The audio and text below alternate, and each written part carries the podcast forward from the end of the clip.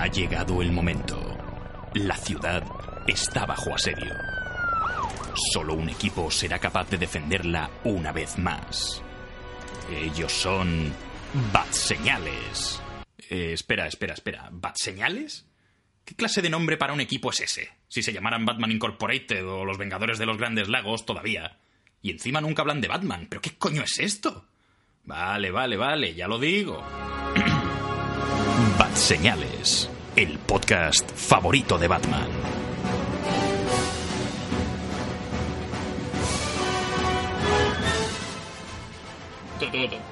Hola y muy buenas a todos y bienvenidos a Bat Señales. Esto es el podcast favorito de Batman. Soy Emmanuel de Frutos y esta semana me acompaña, como siempre, Raúl Bauza. Bienvenido, querido Antonio Banderas. ¿Qué pasa? No es chiste, no tengo ningún chiste que se me ocurra sobre hormigas. No, no tienes Ant o bichos, una aventura en miniatura. Hostia, iba a hacer un, un juego para la palabra o- ant, pero no se me ocurre ninguno ahora mismo, ¿eh?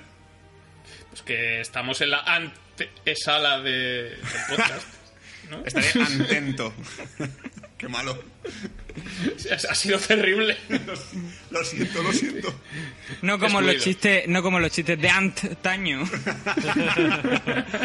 Y este que acabáis de oír es Marcelo, que ha venido a acompañarnos en este especial sobre Ant-Man y la avispa. Bienvenido, Marcelo, de, de nuevo. Muy buenas, aquí estoy en mi visita semestral.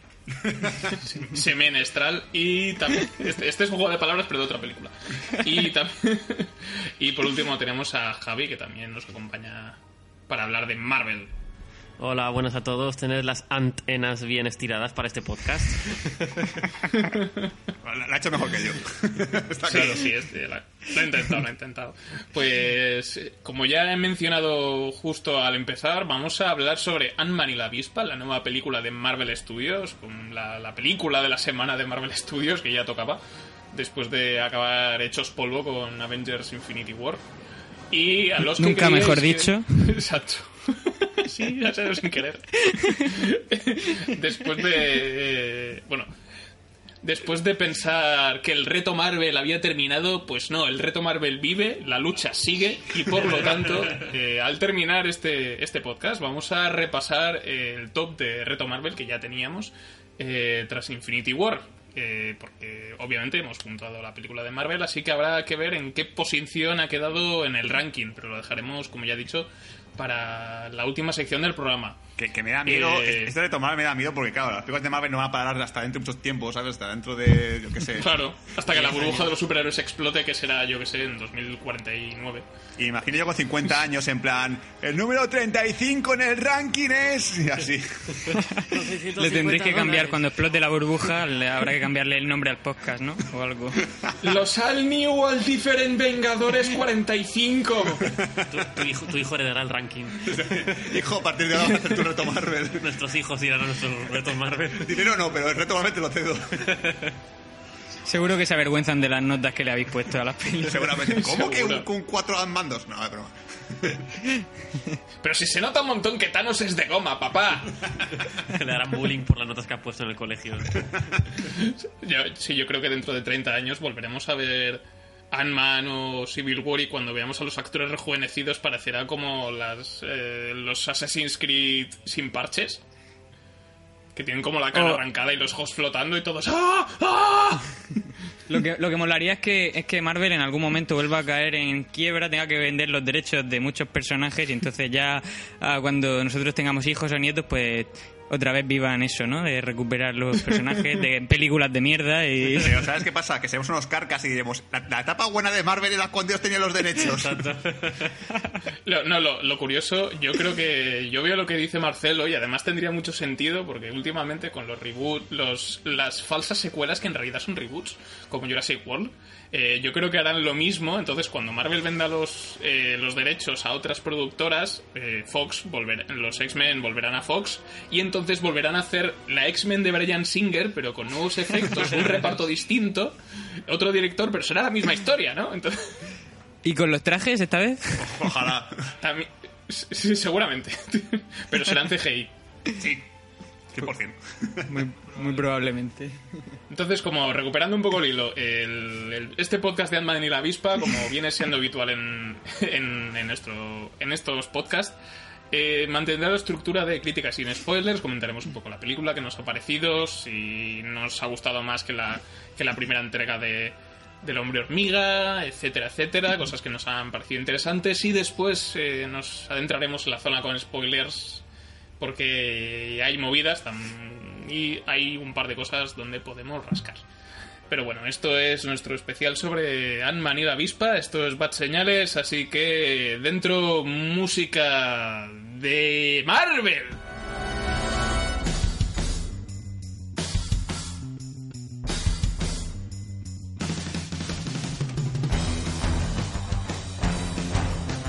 Recuerda que puedes suscribirte a nuestro podcast a través de iVoox y iTunes. Si te has quedado con ganas de más, puedes leer nuestras críticas y reseñas en badseñales.es.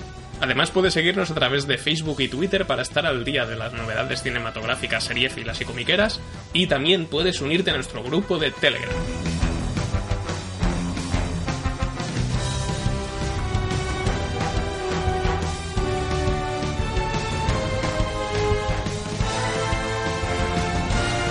Pues empezamos con, este podcast sobre Ant-Man y la avispa. Como ya he dicho, primera crítica sin spoilers, eh, intercambio de opiniones. Pero antes de nada, para los que estéis un poco despistados y no hayáis visto la película todavía o lo que pueda haber pasado, eh, Sul, por favor, si nos puedes explicar un poquito de qué va este Ant-Man y la avispa, qué estaba haciendo Scott Lang mientras Thanos estaba haciendo polvo a los personajes de Marvel. Pero no sé si Marcelo que Marcelo que hace todo, sino si quiere más fan que yo. Bueno, como, que haga Marcelo. Más fan.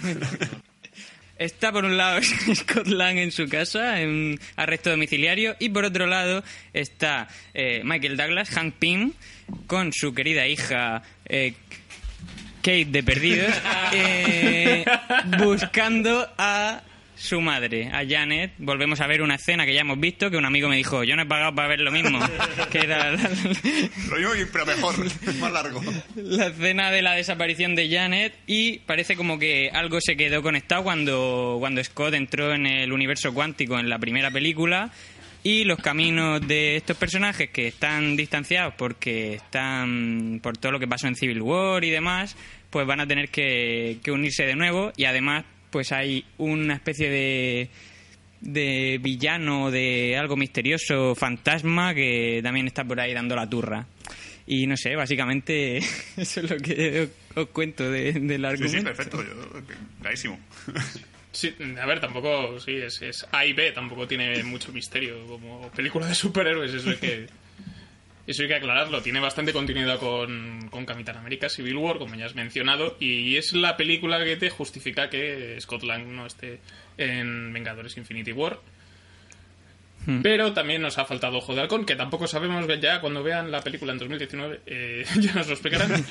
Yo pensaba, que, a- yo yo pensaba que a lo mejor que a lo mejor hasta salía Ojo de Halcón en algún Yo momento. también pensaba que a lo mejor era sorpresita, sí. a lo mejor un giro en plan, eh, por cierto, me dejas un cartón de leche y apareces con Y en plan ahí compañeros de piso, ¿no? En- motor y todo. Sería la hostia. Oye, yo vería esa película. Escucha, eh, ojo de halcón pegando materiales en el techo con la puntería que tiene. Eh, ¡Hueva! ¡Hueva! estaría guay, estaría guay. Bueno, pues después de esta, de esta pequeña sinopsis, eh, ronda de preguntas rápidas. ¿Qué, ¿Qué os ha parecido la película, Javi? Que estás muy callado. A ver, eh, a mí me ha parecido una película correcta. Me esperaba que fuera un poco mejor de lo que ha sido para mí. Eh, vaya por delante que me gusta más la primera, me ha gustado más la, la primera que la segunda. Y para mí esta película eh, ha adolecido de el ya clásico eh, pase de revoluciones con el humor de Marvel. Han, han cambiado escenas eh, muy chulas de acción, a mi entender, por este humor fácil, este humor de recrearse un poco tipo a lo mejor Deadpool 2 y he echado en falta eso, algo más de, de- de situaciones que también podían hacer ser situaciones eh, graciosas con, con tema de encogerse, como me recuerdo en la primera el tema del tren, cuando estaba luchando en el tren, que no dejaba de ser un, un punto de humor.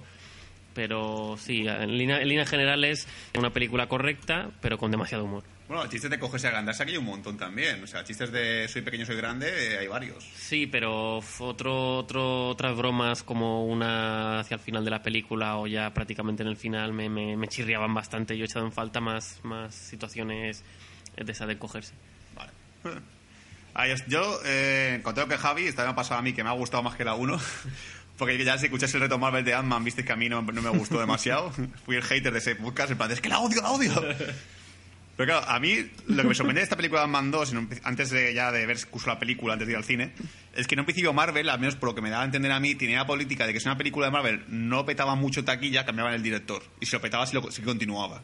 De ahí el tema de los hermanos rusos, de ahí el tema... Yo, yo me acuerdo que Ant-Man 1 en taquilla recuperó, pero tampoco fue una bomba de, de Marvel. No fue la típica película que petase un montón en taquilla, ni que demasiado como para decir, guau, que repita el director. Hombre, no sé tampoco los las metas que tenían con esta película, porque Ant-Man, que era un héroe muy popular, que yo personalmente no lo conocía, no sé hasta qué punto ellos pretendían hacer pasta. Ya, pero claro, también es verdad que vino, que vino después de Civil War- No, Civil no, lo que digo, vino después de Vengadores de Era Ultron, Ant-Man.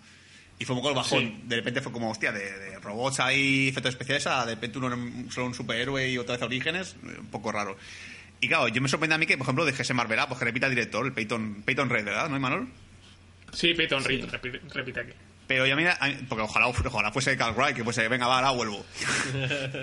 yo pagaría porque Carl Wright entrase en la sala de montaje y que se Peyton, venga, descansa, que ahora voy yo. Pero está claro que a que a Peyton le han cogido en clase, le han dicho, espérate que termine el rec- eh, cuando termine el recreo, vente a hablar conmigo. Y ha dicho, a ver, Peyton, haz lo mismo, pero si puede ser un poquito mejor, ¿vale? Y la verdad es que Ant-Man 2 es eso, es la, la 1, pero con muchas cosas buenas, como, como más acción, eh, un villano mucho mejor construido que la primera, que creo que he leído por internet que el villano de Ant-Man 1 es el peor villano de toda la historia de Marvel. Yo creo que no, yo creo que hay peores. Yo creo que la gente no se acuerda de Malekith. Sí, por ejemplo, que creo, Sí. que, creo que ese es Que mucho... también, lo, que también lo entiendo porque yo también querría eliminar eso de mi memoria, pero... Al menos el de Ant-Man 1 mola físicamente. Sí, es que ya, ya solo por eso creo que el de, que el de Ant-Man supera sobre todo a A Malekith. A pesar de ser calvo. Ay, Me cago, los- me cago la bestia. Qué joder, hay que mencionarlo, ¿eh?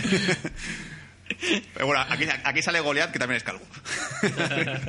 Así que estoy Pero es un calvo bueno. Es un calvo bueno. Y realmente es eso, que creo que la película es lo mismo que la 1, pero corrigiendo un par de fallitos, pero igualmente a mí no me ha conquistado. Es decir, no es la película que, que diría, wow, esta ha sido la mejor, la compraría en Blu-ray, no, está bien. Hmm. No sé, Marcelo, si quieres añadir algo... Yo cre yo lo que lo que quería ver, o sea, yo me encontré en el cine lo que quería ver, que es una peli diver- divertida, me reí mucho, no, no he tenido problema con el humor, de me pareciese demasiado. En general me, me- yo creo que me he reído con todos los chistes, con todos los personajes, que prácticamente todos los personajes son cómicos y, y en general me ha entrado bastante bien. Y yo creo que era la película más la, la peli necesaria después de Infinity War para rebajar un poco los humos para decir eh, dar un, interludio cómico un interludio así un poco más amable un poco más pues eso que nos conduzca Capitana Marvel que yo imagino que va a ser también que tendrá su, su miga ahí y ya después obviamente a, a los Vengadores 4 yo personalmente a mí me gusta más que la primera. La primera yo ya me lo pasé bien en su momento sin ser de las mejores de Marvel sin ser de las más grandes. Yo, yo estoy bastante contento con esta película, me lo he pasado muy bien. Hmm, Yo lo que podría añadir es un poco, un poco lo que ha dicho Raúl, porque la segunda, eh, esta, esta como continuación me ha gustado más que la anterior, porque yo tampoco soy demasiado fan de la primera entrega de Ant-Man.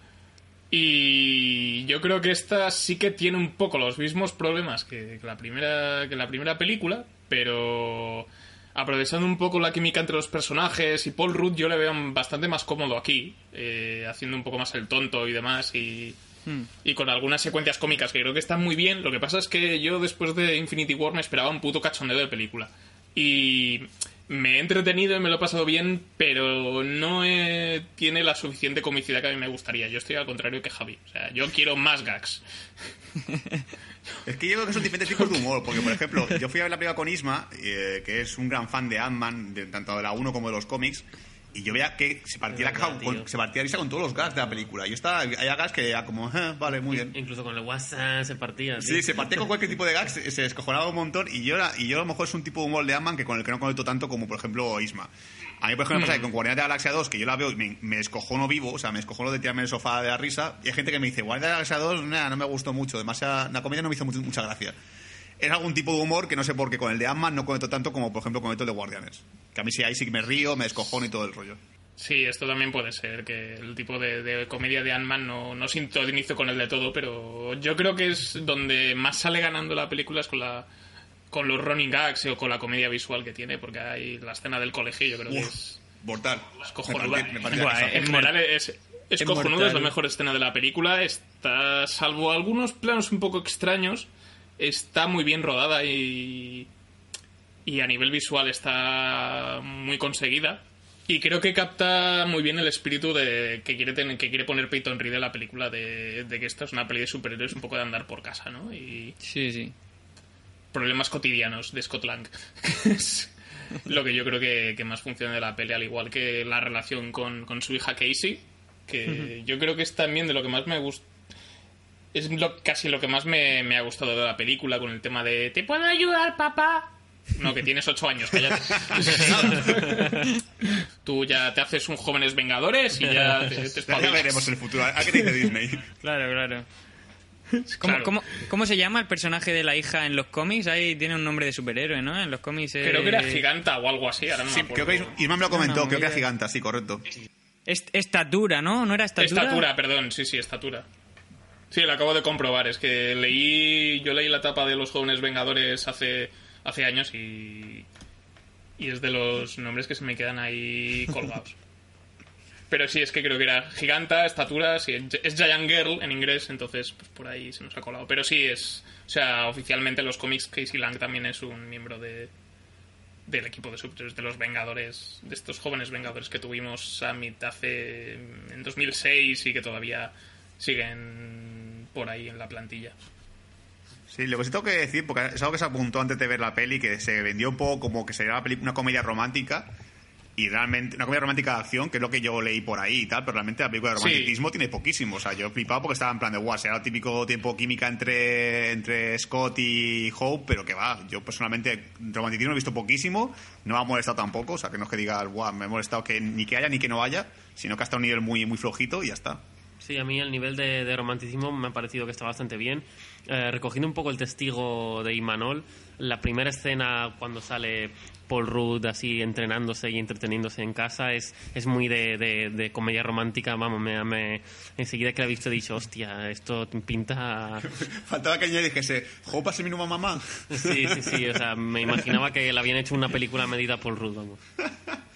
Y también me gustaría añadir que, eh, bueno, hacer una mención especial a Michael Peña una vez más, que para mí es uno de los mejores de la película. Es un hombre que me llega, tío, me llega Yo mucho. lo, lo sigo odiando, no siento, sé que, sé que creo, creo que Marcelo era fan de Luis. ¿Tú eres fan de Luis, Marcelo? ¿Puede ser? ¿De Luis? Sí, el amigo de... de- Ah, Michael a mí me Peña. gusta. Michael me- Peña, el- Michael Peña colocado.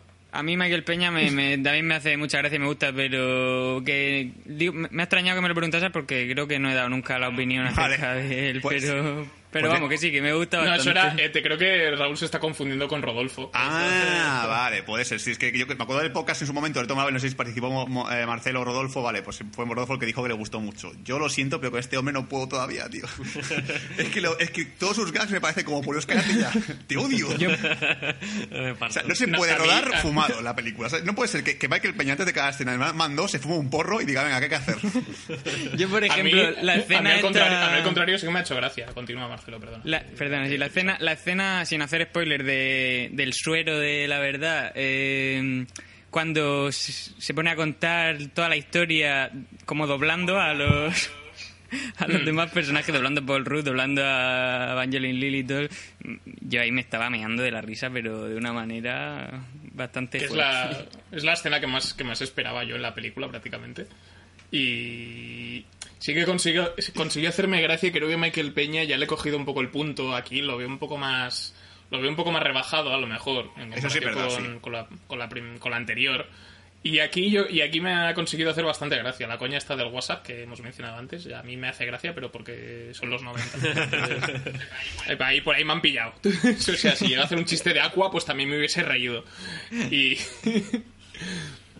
Pero yo lo que el único problema que tengo con el personaje no es que Michael Peña me haga más o menos gracia, sino que esta escena que hemos dicho del suelo de la verdad de por sí tiene tiene su rollo, igual sí que está un poco estirada, pero sobre todo porque el personaje que hace Walton Goggins, que es Sonny Barch, que es eh, uno de los villanos de la película, me parece que sobra bastante y Y me da bastante lástima porque Walter Wa- Walton Goggins, ya lo vimos en, yo que sé, en Los Odiosos 8, que hicimos Sí. un podcast hace tiempo, en su día.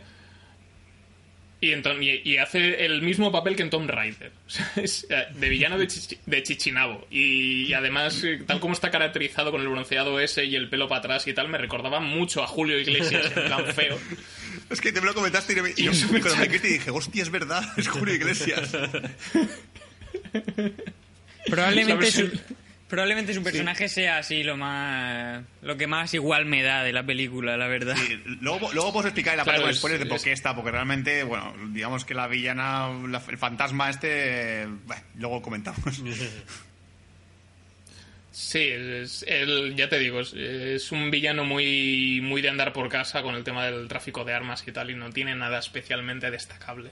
O sea, es como un Justin Hammer de la vida, pero sin ser tan ridículo. Incluso las motivaciones son las típicas de. Es que siempre, siempre la- casi la misma motivación que tiene el, el de la primera película. Que es una tecnología súper potente que quiere usar para comercializarla. Básicamente es lo mismo. Es coger el, el- el villano de la 1, pero más cutre y Julio Iglesias. Con pelo. Encima con pelo, ¿sabes? Como un insulto a los calvos. En plan de, pues con pelo esta vez. Él por lo menos tiene pelo. Molaría, ¿no? Que en la postcrédito hace así y es ah, y se lleva peluquín en realidad. Hace como, como el final de como el final de, de Superman de Richard Donner cuando, cuando Lex Luthor se quita la peluca. Pues, y luego habla- a ver, hemos mencionado el personaje de, de Fantasma, Ghost, que se llama originalmente, que lo interpreta Hannah John Kamen, que yo la tengo vista y vosotros también de Correcto, o sea, Ready que era Player de eso. de ahí. Y, y de y de Black Mirror. Del capítulo este de los, Capítulo. vide- de los videojuegos, creo, de la realidad virtual. Ah, ¿Sí? No, no, no me acuerdo. Es la, es la chica con la que liga, que luego aparece también en la Mm. casa y tal. Es, que por cierto es la tercera tercer negro en que va de Black Mirror a Marvel. Hay conspiración. Black. Conspiración, En Marvel hay conspiración con los calvos y con la gente de Black Mirror. Sí, y también acabo de comprobar que tan no recordaba que también sale en Tomb Raider, has visto ahí hilando. y en una serie que de ciencia ficción, creo que es del canal Sci-Fi, pero no estoy muy seguro que, se, que en España se puede ver a través de Netflix. Killjoys, que también es una de las, de las protagonistas. Pero de, de- eh, Pero yo, sobre todo, la, la Carrerón. Player One. Es- eh, es- sí, es esa mujer que, la- que- que el único problema que tiene es que siempre tiene, siempre tiene cara de cansada o de, o de meterse drogas. Es el único problema que tiene. Tiene, tiene cara de ser mala Que tiene, persona. tiene ojerazas esta mujer que no sé por qué, si se maquillaje siempre o que dice que no duerme nunca.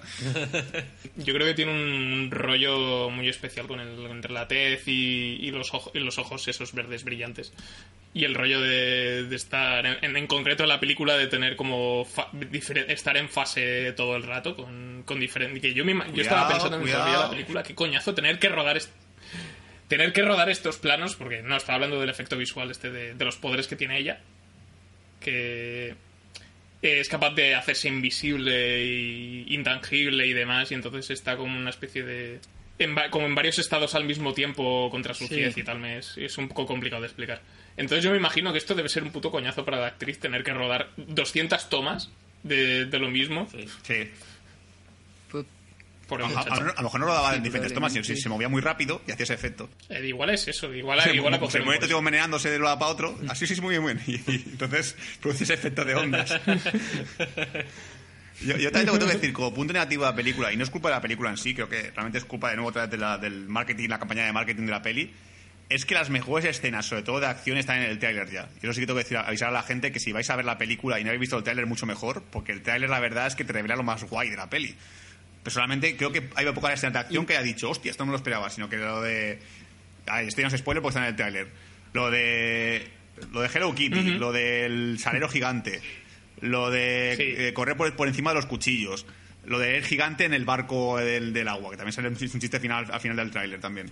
Es que así todo está ahí, incluso lo de hacerse el coche de minuto y luego, luego agrandar el coche para golpear a otro coche que está, que está encima, también aparece en el tráiler. Hostia, pues menos mal que no me acuerdo de nada del tráiler. Sí, sí, pero digo, pues- hay bastantes cosas, la verdad. Eh, yo creo que esto igual deberíamos dejar de mirar los putos trailers Sí. porque yo creo que siempre, de- siempre decimos lo mismo, casi siempre. Es que, claro, como yo. cada Pero es que yo, si no, hubiese, si no hubiese llegado a ver el tráiler de Ant-Man y la avispa, seguramente no hubiese ido a ver Ant-Man y la avispa. Es lo que pasaba a mí también, que como no me gustó mucho la, la 1, dije, tendré que ver el trailer para convencerme de ver la 2, porque si no, no me va a motivar. Pero bueno, yo he prometido ya, y es una promesa que sé que me va a costar cumplir, que no voy a ver ningún trailer de Infinity War parte 2. O sea, ni un solo tráiler, ni siquiera el primero típico de, a ver qué ha pasado, no quiero ver nada, cero. Yo también, yo también dije eso del de Infinity War y creo que los vi todos 30 veces al final. La, la puta gente de Facebook, tío, da mucha rabia. ¡Guau, qué pasada de trailer! ¡Deja de ponérmelo! Hijos de puta. Es como hacer régimen y todo el mundo con una- te, te ponen la de McDonald's en la cara. Mira, mira qué rica está. Yo, para ya, joder. ¿No yo quieres? vi- ¿No quieres? Yo vi un par y me acordaba vagamente, así que no, no me afectó mucho. Te suerte que te has olvidado. Sí. No, sí, lo, lo bueno que tenían los trailers de, de Infinity War es que había cambios con respecto a algunos planos que, ve- que veías en cuanto a en comparación con, con el producto final, ¿no? Porque si os acordáis en el plano en el que está el Capi Sí, con verdad, Bucky verdad. en Wakanda y tal corriendo hacia cámara, cámara eh, eh, ralentizados, aparecía Hulk detrás. Sí, es verdad. Y Hulk no sale en la película, al final, spoiler, eh, Hulk no sale en Infinity War. O lo de las gemas, cuando, cuando está Steve Claro. sujetando el puño de Thanos, que ahí solo aparecen dos gemas y tal, y estaban ya todas. Bueno, casi todas. En cambio, en Ant-Man no han hecho ningún tipo de... El trailer es lo que es lo que hay en la película, ningún tipo de engaño, por lo que Pero puede- porque a nadie le importa. Me refiero que, claro, tampoco hay ninguna cosa así de de estatus del personaje. Por ejemplo, en Thor Ragnarok también hicieron eso, con el ojo de Claro. Thor y con los rayos y tal, de no ponerlo tal cual. Pero aquí en realidad tampoco hay ningún cambio en el personaje que digas tú, bueno, esto hay que esto hay que reservarlo para la película y vamos a trucarlo, o yo qué sé. Sí, cuando que- agarra el camión para hacerlo de patinete, en el trailer tenía remolque y en la película no. Relevante. El, el camión era rojo en el tráiler y en la peli es azul. Sí, por ejemplo. Pues si no, haber hecho cambios, haber cambios hecho cambios superficiales, en plan le, le tiñes el pelo a Paul Rudd en, postprodu- en postproducción a rubio. Porque sí, ¿eh? Y luego la peli es, y luego la peli es moreno y dices, ¡Bola! ¿Pero por qué? Super, Super Saiyan. claro. Se da la gusta hecho rodas así todo el tiempo los trailers en, a mis gilipolleces. Una señal de stop que luego no está allí.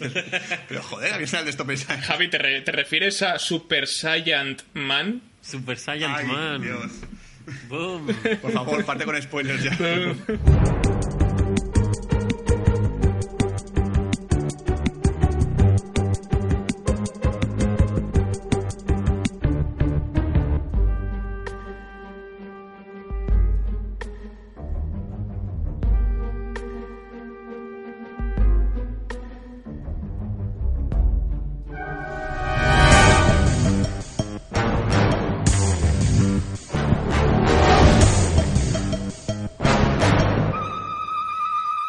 Empezamos la parte con spoilers de Ant-Man y la avispa, como ya hemos ido avisando, para repasar eh, detalles concretos que, que ya, ya, ya hemos tenido ahí al, al árbitro al árbitro Raúl para que mm, para no decir más cosas de lo necesario. Pero no sé si queréis empezar por alguna cosa en particular que, que implique desarrollo de la trama, como el personaje de, de Fantasma o, o el, el final, la postcrédito. La postcrédito yo la dejaría para un poco más adelante. Vamos Sí. a intentar Yo sí que comento Sí, una cosa que me da mucho miedo todavía. Ya se ha puesto de moda en Marvel por fin que cada actor que aparece ante- joder, viejo aparezca joven en la peli. Porque me sigue, me sigue dando puto miedo. Por- pero, pero a mí me mola, tío. A mí me mola, pero, Pero- Michelle Pfeiffer me da mucho miedo su cara. A veces, a veces cuando hablaba con la niña, el- era como un yo, te- robot. yo tengo, yo tengo problemas que es que Michelle Pfeiffer está clavadísima, o sea, es acojonante, pero Michael Douglas está un poco raro. Está como que le falta textura en la cara. Es como que Y- la mandíbula se va de un lado para otro todo tiempo. Es como. porque se Y- mueve tanto la boca a la hora de hablar. Y Michael los ojos de Lawrence Fishburne dan puto pánico, tío.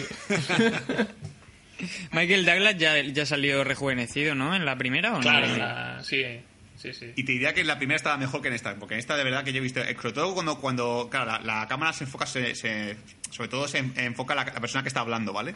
Pero por ejemplo hay un plano en el cual están con la niña pequeña, con, la, con Hope, hablando con ella, y Michael Douglas de fondo se le ve muy mal. O sea, yo no sé qué pasó en la peli y dije, usted se ve como el culo. Luego cuando empieza a hablar él, se ve bueno por la cara en su sitio.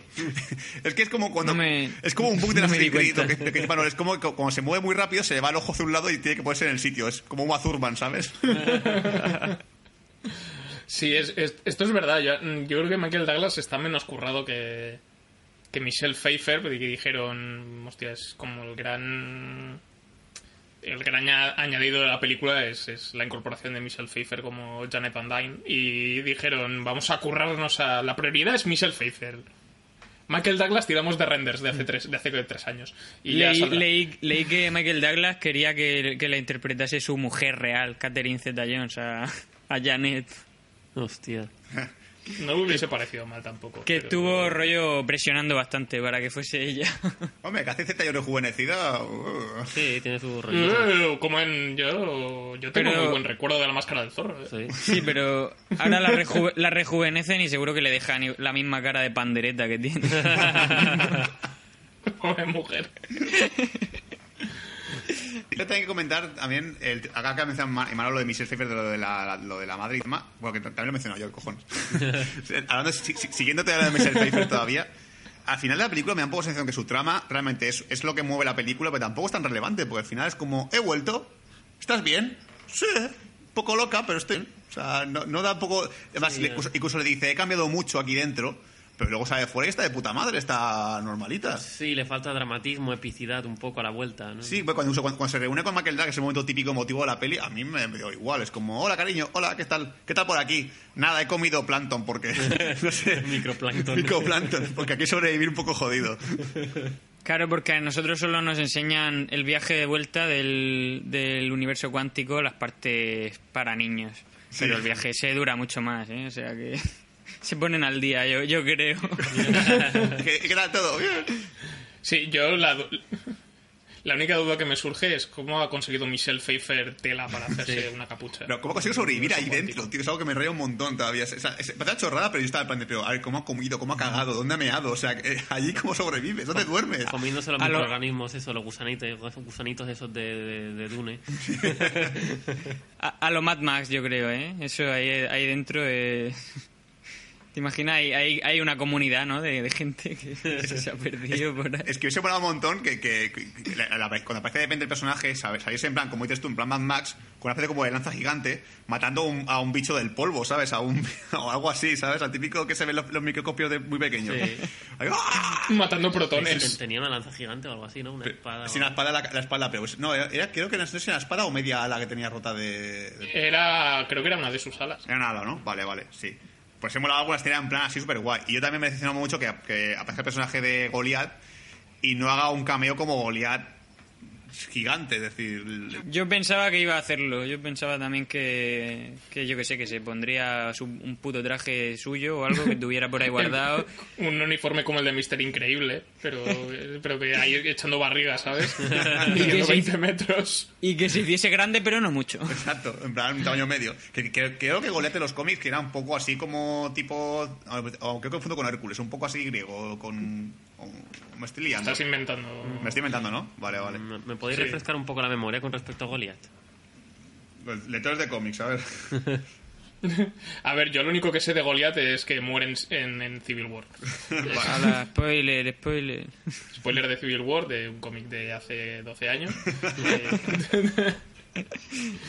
A ver, estoy buscando Goliath Marvel, pero yo recuerdo que tenía un traje como muy feo, que no era lo típico que dices, guay. bueno, era un traje, creo que era azul y negro y no tenía ahí mucho misterio. Era nada Es especial. Un traje de Mister Increíble. Pero sí. Goliath en la peli, ¿quién es? ¿El Lauren Fishburne? Sí, la Fishburne. Ah, vale. Sí, vale, ya estoy viendo que es un poco eh, traje sesentero con, Sí. con un poco cutre, sí. El, el negro de pecho palomo. Sí, pecho palomillo y un poco en plan de yeah. Tengo arzas en, los cuello, en el cuello. Sí. sí. Sí, sí, sí. Creo que ha sido mejor que no salís así. Es como Black Lightning, pero Que lo pongan como Morfeo y ya está, mola. Ya está, sí. La, la azul o la roja, elige pastilla. Exacto. Claro, entonces yo pensaba que realmente este hombre iba a hacer. Es que lo, que en el trailer, la gran escena espectacular de la película sería esa: que de repente aparecía Goliath, se ponían los dos en plan a hacer combos Ant-Man y Goliath contra la chavala esta, contra la fantasma. Sí. Y al final es como, no, no, eso está de fondo para decir, no hagas cosas malas, ¿eh? Yo creo que se lo reservan quizá para Ant-Man y la avispa y Goliath. Sí. Sí. Y, y yo- la yo creo- cucaracha. Y la Yo creo que aquí han perdido un filón porque podrían haber hecho que, que Goliath se volviese malo y recupera su traje y se vuelve gigante y al final tenemos una pelea de kaijus entre Ant-Man gigante y Goliath. Correcto. Sí. Molaría, molaría. sí. Ant-Man 3. Es que más, te- la, en la peli te venden un poquito como que Han Ping es un capullo de, los co- de cojones y al final tampoco se desarrolla mucho eso. eh, como es, un, es muy mal científico. Ant-Man 3. Todo para Ant-Man 3. No, es verdad que Es lo muy puedo- mal es lo- científico, no esteriliza las probetas. Es lo que dijo esta Evangeline Lilly. Dice, Ant-Man 3 dependerá de los fans. Pero bueno, ya lo sabemos eso, que, que si no da dinero, pues nada. Dependerá de los fans de la, No, de la por ahora Por ahora creo ya que lleva, uno, creo que ¿no? lleva casi vez. 100 millones de recaudación en Estados Unidos, así que luz verde. Sí, su- superar la, a la primera entrega seguro que lo, que lo consigue. Ya con solo con el efecto Marvel, ya... Sí, sí. Y más con el hype desde Infinity War. Hmm. Creo que creo que todas las películas han sido número uno en taquilla desde la primera de Marvel. O sea, de momento no ha habido una que digas tú desastre, ¿no? Eh, No ha habido un Han Solo. Sí.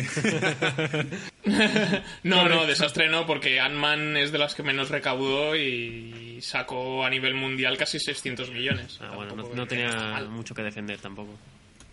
Sí, pero, claro, claro. pero buscar poner palos en las ruedas a mí me gustado eso, que Han Ping fuese un poco también el villano de la peli, que fuese lo típico de que realmente Goliath es mucho, más- Eh, mucho mejor persona de lo que parece, exacto. y Han Ping, a menos de joven, Sí. pues es un normal, perdido. Exacto, sí. Sí, podían haber Es- tirado. eso estaría eso estaría interesante y más cuando en los cómics eh, Hank Pym Sí. Deja bastante que desear como persona, o sea, Mm, le- le- le- a, su, me- a su mujer le, le dejaba la cara para la radio. De cara para la radio. Esto es verdad. Sí, sí, Un poco, cuando. un poco en, en, en The Ultimates también lo también se ve y sobre todo, bueno, lo justificaron en Pym como que en aquella época era chaqueta amarilla, que es como la eh, la personalidad siniestra de Han Pym y ahí es cuando maltrataba a Janet. Si no recuerdo mal, creo que iba un poco por ahí. Es que hubiese molado un no sé, montón. si ver- que- no sé si veremos eso. hubiese molado un montón de cuando se encuentra con su mujer, su mujer se ha dicho, no me pegues, no me pegues. sí. A ver, Que cuando él, él le va a dar una, él le va a dar un abrazo y ella se protege. He venido a buscarte. No volveré a llegar, no volveré a llegar tarde a casa. He venido a buscarte y darte la paliza de tu vida. a ver si se pone de moda que todas las películas de Marvel sean cali- calificación R y, Sí. y nos divertimos un poco. Es la última vez que te metes en el mundo cuántico sin avisarme, pa. y se quita el cinturón. Ay. Ay, pobre Sí, mujer. sí, sí, pero se pone un poquito más de eso, porque realmente creo que la trama que se me queda colgada, al igual que como ha dicho Imanol, lo del, lo del villanito este de, de pacotilla, el, el- el Julio Iglesias, que al final es un, vale, pues está aquí por, porque quiero robar una cosa y al final me la devuelves. Claro, es que no tiene, no tiene mucho más donde rascar. Y, y luego también recuperando el tema de villanos, como ya hemos dicho con, con Fantasma, con Ghost, que a Raúl ya me lo comentó en su momento, que le parece, te parece un villano interesante por sus motivaciones, ¿no? O sea, que creo que realmente es un villano que, que creo que ya, creo que es- ya, ya lo dije en creo, creo que a un reto Marvel, que creo que hay, hay una película en la cual empiezan a Marvel a plantearse un poquito el tema de los villanos y empieza a hacer que todos los villanos tengan un mensaje un poco más profundo que no sea conquistar el mundo. No, es- no sé si era a partir de, creo que fue a partir de Soldado de Invierno, me parece a mí.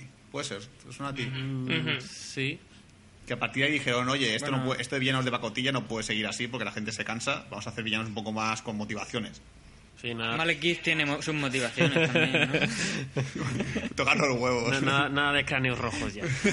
si no, más los rojos. Pero sí, sí, yo creo que realmente incluso, además, después de lo de Thanos, hace un villano de mierda aquí sería la, la- ya la hostia. Sería Ya, como... sí, quedarían demasiado en ridículo.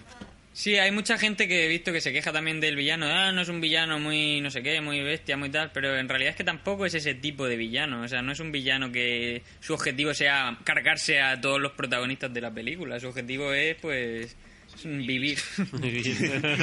Sí, no es, es no yo solo quiero vivir. Sí, sí, incluso...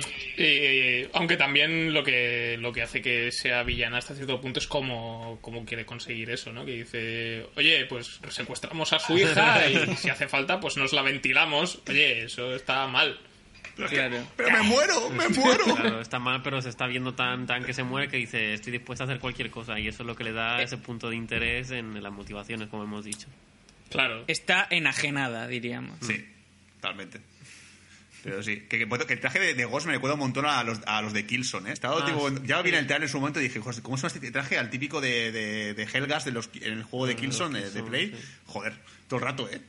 Si, si llega a tener tres ojos en la cara, es un puto, un puto Helgas, totalmente. No sé, no sé quién, vi- alguien me dijo que de espaldas, con la capucha y todo eso, que lo que le recordaba era a un pene. que, que ese momento hubo polémica por el traje, de la- del traje de avispa que decían que, te- que tenía forma de pene porque tenía un, eso, una- como un falo. que una- Sí, al revés, sí. Sí, en el, en el torso. Que es como, ay, vaya, ¿sabes que las avispas tienen forma de pene en su pecho, no? A mí me recuerda a una de las razas del Mass Effect, que en su momento esa raza de Mass Effect me recordaba a un gente árabe. Ah, vaya, es que ya sé Ah, cuál dices. verdad. Sí, ya sé cuál dices. Se queda muy bueno con Sniper también, ¿no? Sí. Vale, vale, ya sé quién dices. Parecía que llevaba todo el rato el, el niqab ese en la cabeza. Sí. Y luego, a nivel de gas, como hemos comentado antes, a mí el que más me gusta es el del colegio. Yo admito que ese gag, a mí sobre todo me ha hecho mucha gracia verlo correr con el traje de convertido como un niño. Lo mejor es cuando echa, echa a correr y el profesor ni siquiera lo va detrás de él. O sea, es como. Yo ahí, ahí estuve un poco decepcionado en ese momento porque cuando le pilla el profesor pensaba que Paul Rudd iba a poner voz de niño. Es que yo, yo incluso lo veo y lo subo. Yo pensaba que le iba a coger y le iba a meter en una clase con otros niños. ¿verdad? Hubiera sido ideal. Sí, la hostia. Mi- Mira que a lo mejor el gag pod- podría quitar como 5 minutos, cinco minutos de peli perfectamente. Pero ve a Paul Rudd con una clase de niños. En plan, a ver qué sabe esto. Yo lo sé, profesora. Sería la leche. Muy, muy divertido. Ahí. O en clase de gimnasia jugando a balón prisionero. Sí. Al final, la, el- la- la clase, la historia toda esta se lía, nadie cree a Paul Rudd y todos le empiezan a tratar como si fuera un niño de 7 años. Y es dos horas de Paul Rudd en un colegio. Tú la peli de eso, por favor. Yo lo veo. Molaría, molaría. Para, pueden hacer un, un one shot de esos que hacían antes, de los cortos. Claro. Una historieta con- autoconclusiva. Sí, a- a- A mí sí que me gusta, a mí sí que me gusta, por ejemplo, todos los... Me parece que, que usan bastante el tema de agrandar, encoger, todo eso. Me parece que, que dicen, esto vamos a usarlo bastante todo lo que se nos ocurra y tal. Y yo creo que está bastante bien metido, que a mí sí me... Sí que salgo contento en cuanto a eso, que decía Javi antes que, le, echan falta escenas más con eso, ¿no? Con encoger y meterte por, yo qué sé, por sitios más espectaculares o alguna cosa así. Pero yo en general eso, los gags relacionados con todo eso lo, lo disfrutaba bastante. Me- ha faltado ver Paul Rudd montado encima de una, de una de rata o algo. ¡Corre, venga, vamos! Sí. Hombre, a mí el- yo creo que el gag que más me ha gustado de- del tema de encoger y agrandar ha sido el de, el de los caramelos pez.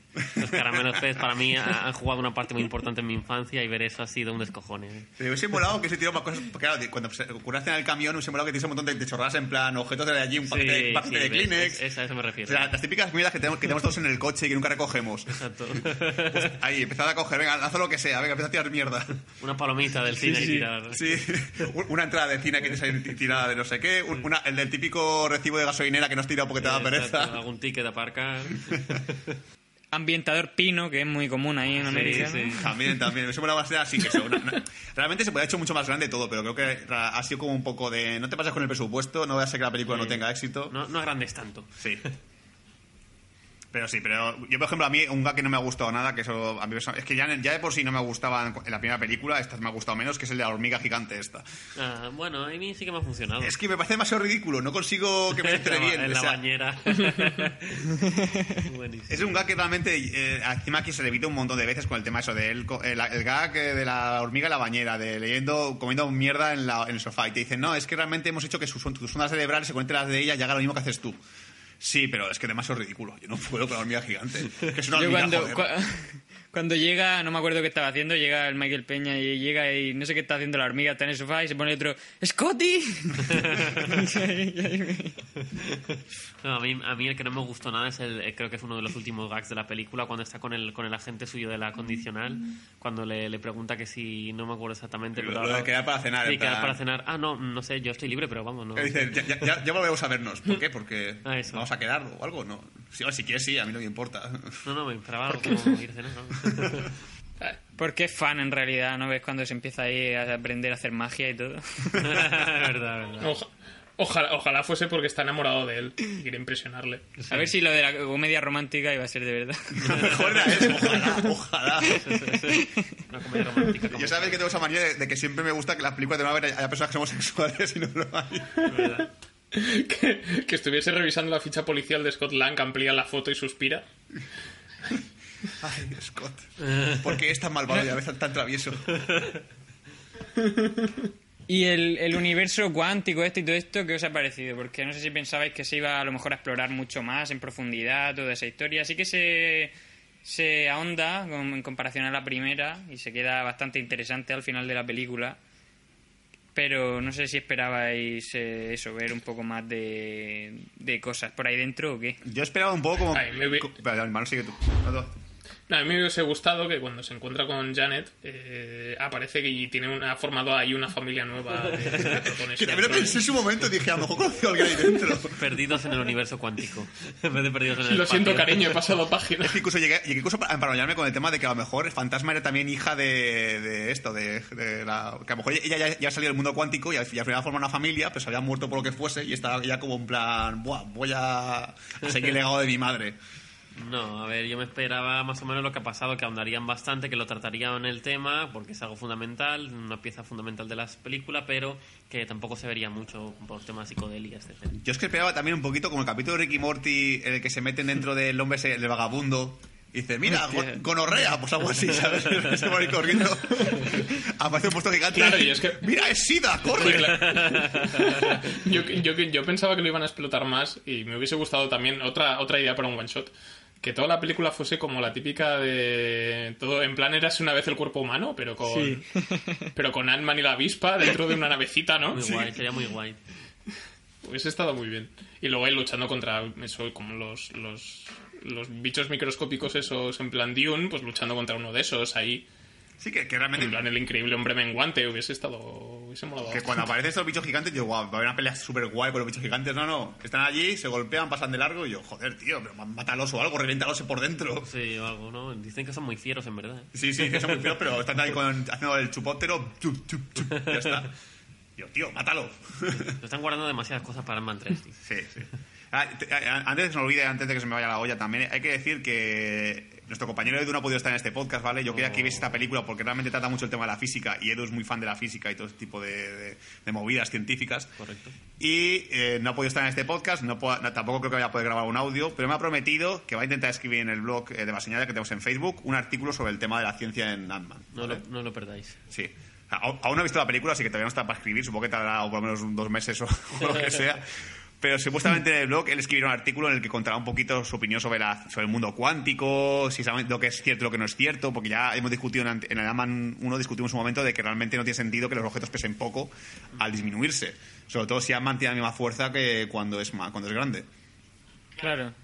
Aquí depende Sí, eso, tam- eso también me lo dijo un amigo, como con lo del edificio, por ejemplo. Sí, que el edificio parece que, que- que es una caja de cartón vacía, que pesa súper poco. Y realmente sea Sí, como- pero en, ra- en realidad, en realidad ellos también, aunque tienen fuerza, también pesan poco, porque se pueden subir por encima de otras personas como si, como si nada. Sí, veces me hace pensar que a lo mejor es el traje lo que mantiene todavía la fuerza, que a lo mejor es, es- es la, la clave de todo. Podría ser la excusa. Que realmente lo de encogerse Sí. a Gandalf no lo hace el traje, sino que realmente ha cogido objetos que los grandes no se encogen cuando quieren. Incluso la hormiga gigante tendría que morir si el traje hiciese falta para que un objeto vivo pudiese sobrevivir a un tamaño gigante o pequeño. Entonces me entiende que a mí lo único que hace el traje es mantener tu fuerza. Pues es posible eso. Bueno, eh, Edu es- escribirá el artículo que nos diga un poco las cosas.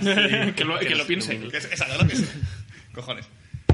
Pero sí, Bueno, nos, ha- nos falta comentar la parte, obviamente, las escenas post-créditos de la película, especialmente la primera, ¿no? que es la más relevante a nivel argumental, aunque es un poco lo que ya estábamos esperando todos después de haber visto Infinity War. ¿no? O sea, yo esperaba no solamente la post-créditos, sino durante la película que en cualquier momento alguien se convirtiese en ceniza. ¿no? Y Sí, yo lo esperaba, pero no tenía mucha confianza en que lo fueran a hacer, ¿eh?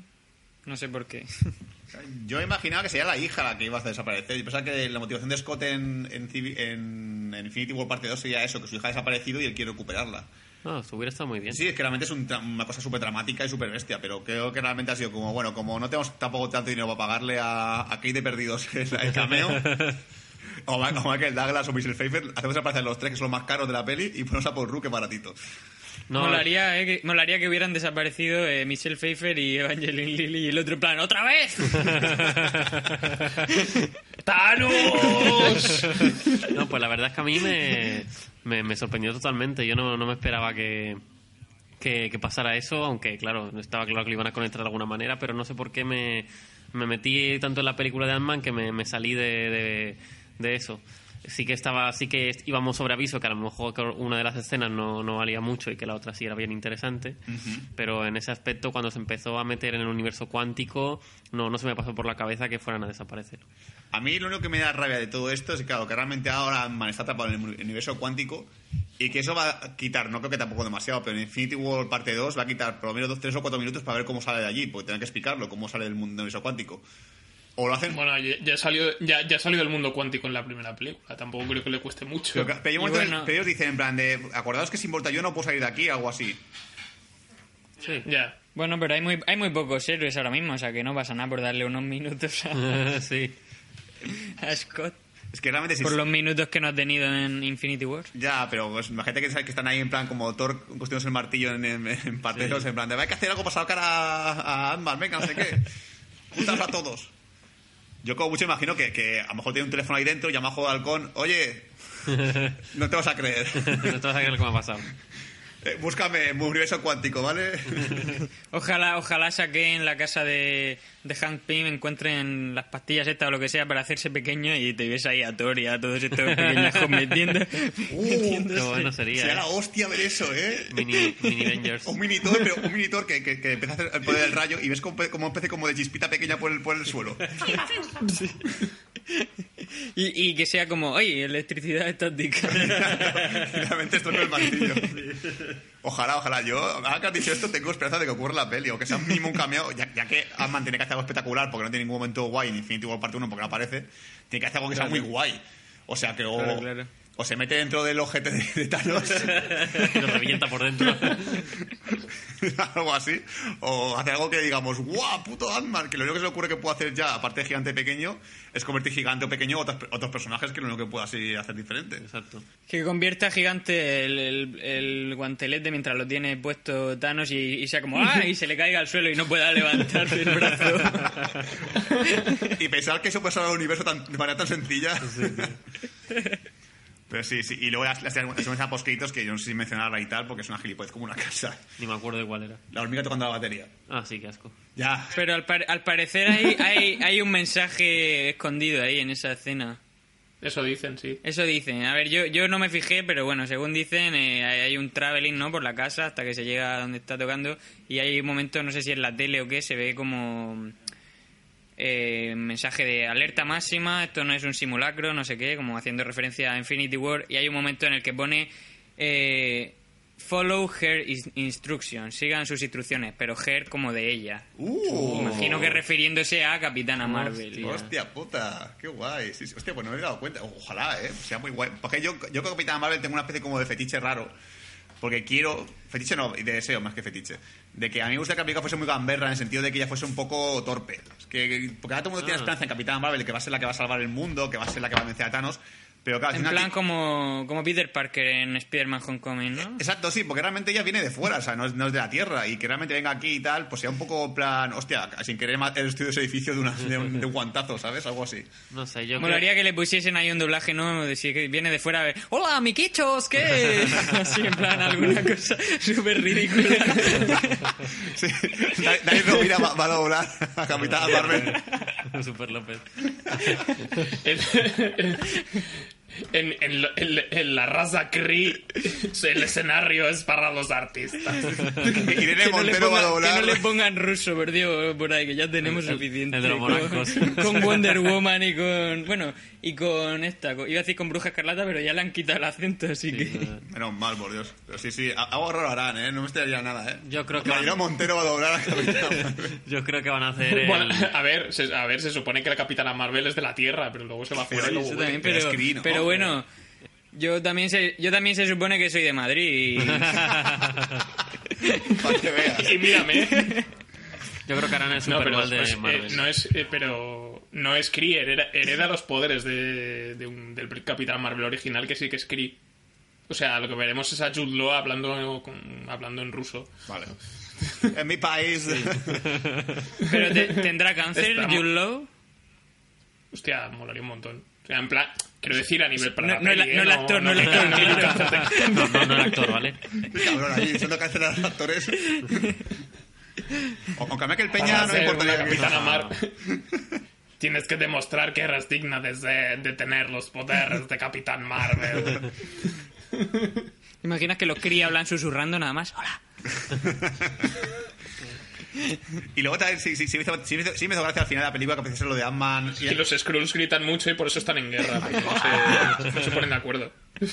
¡Contéstame! Sí, sí, como pitufo los Kree. Pero me, me gustó mucho ese, ese, ese gag final que es así un poco de coña, que aparezca lo de Ant-Man, ahí volverán y luego aparezca un interrogante de ¿volverán? Sí, sí, sí. Eso sí estuvo Hijos muy guay. Es un buen detalle. Pero qué, qué cabrones, ahí dejando la duda si van a sobrevivir o no. Pero bueno, está claro que Ant-Man 3 habrá, creo yo, porque creo que está. Yo creo que esta sí lo va a petar en taquilla, porque mínimo por el efecto rebote de, de Infinity War va a hacer que mucha gente vaya al cine. Porque mucha- Y yo creo, yo creo que a pesar de que los trailers puedan, yo que sé, puedan enseñarte muchas cosas de escenas guays, los trailers molan. O sea, a mí yo cuando vi el trailer de Ant-Man y la avispa me dije, hostia, yo tengo, tengo ganas de verla. O sea, molaban bastante. Llaman, llaman a verla. Y, y no me mencionas la banda sonora, pero a mí la banda sonora me ha gustado la peli, ¿eh? Sí, como un poco, a veces Sí. un poco así como tipo película de ladrones sesentera, pero me ha molado. Sí, sí, a mí yo recuerdo que, que no, me, no me desencantó, así que está bien en mí eso. Eh, Hay un momento que se pone como muy cañera, ¿no? Hay un tema que se pone ahí en plan Sí. mucho guitarreo, mucho tal, que dices tú, hostia, esto no sé si era de banda sonora original o qué, o qué historia, pero, pero sí, a mí también me gustó. Está muy guay, a mí me ha gustado la banda sonora. Sí me los ha dado más cuenta que yo, pero está chula. Sí, a mí, bueno, hay un par de, de momentos en los que me pareció destacable, sobre todo en la persecución final, que me recordó un poco la banda sonora de, de Split Second, del videojuego aquel de, de PlayStation sí, 3, correcto. que, que era una música muy cañera y me moló bastante. Ujú. Sí, sí, acá mencionado, sí, correcto, Split Second, me- me- también me ha acordado un poquito. Un poco Daytona. Hay que mencionar el tema del ranking, ¿lo, lo, lo menciono ya o...? Sí, vamos a, vamos a pasar. Yo creo que ya, ya hemos terminado de, de repasar la película con spoilers y demás.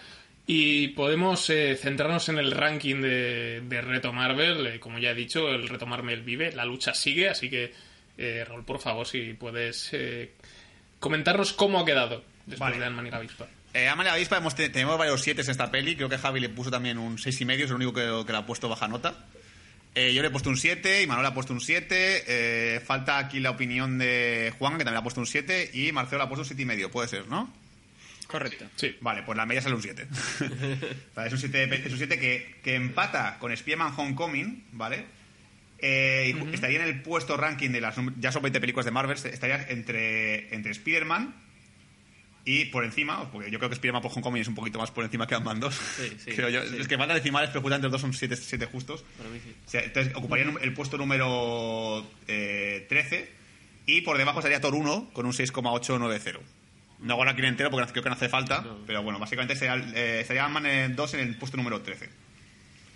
Y, Black Panther está más abajo, ¿no? sí, sí, Black Panther tiene un 6 6,7. Demasiado. Sí, Vale, vale. En lo que se refiere a fase 3, que si también tengo aquí la captura, pues tendríamos en el puesto número... De, de fase 3 tenemos ya 8 películas, si no me equivoco. En el puesto número 3. En el puesto Joder. número 8 tendríamos Thor Ragnarok con un 5,93. Muy Pantea... mal. Lo siento. Yo que me ocupa mía, porque yo Thor Ragnarok la odio bastante. Pantea Negra con un 6,7. Ant-Man y la avispa con un 7. Spider-Man con un 7. Doctor Strange con un 7,92. Guardianes 2 con un 8,7. Civil War con un 8,7 con 0,8. Y, fi- y finalmente Infinity War con un 9,4, que eso es insuperable. Sí. Y se mantiene en el podium, porque creo que muy difícil superará, superará el podium. O, o alguien quitará el podium Civil War. Muy difícilmente. Sí.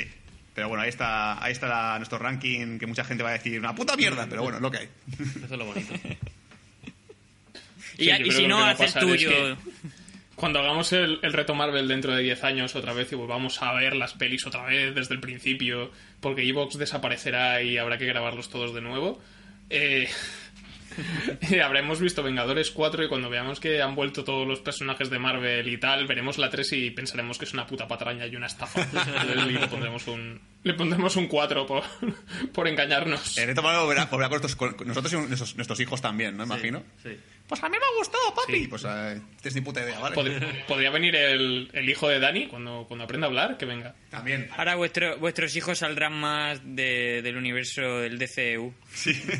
Empezaban, cojoño, pues eh, Escuadrón Suicida no está nada mal. ¿Cómo que está nada mal? Pues sí, bueno, pues hasta aquí podemos dar por concluido el podcast de Ant-Man y la avispa, este podcast especial sobre Marvel, como ya hemos mencionado antes.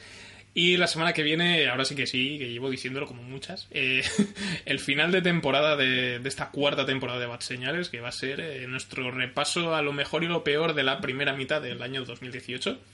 Ya sabéis, tanto lo estrenado en salas como, como a nivel VOD, digital, Netflix y estas cosas, que de vez en cuando ponen cosas chulas, igual se cuela algo. Y esto es lo eh, hablaremos sobre nuestras favoritas y menos favoritas y después pasaremos a GCPD, el podcast de verano de Bad Señales, que el orden no tiene ningún puto sentido. lo de siempre. Así que esto ha sido todo en Bad Señales, ya sabéis, nos encontráis en redes, eh, Facebook y Twitter, nos podéis comentar cualquier cosa que queráis en iVoox e y nos podéis buscar en Telegram, en Bad Señales. Así que hasta pronto. Adiós.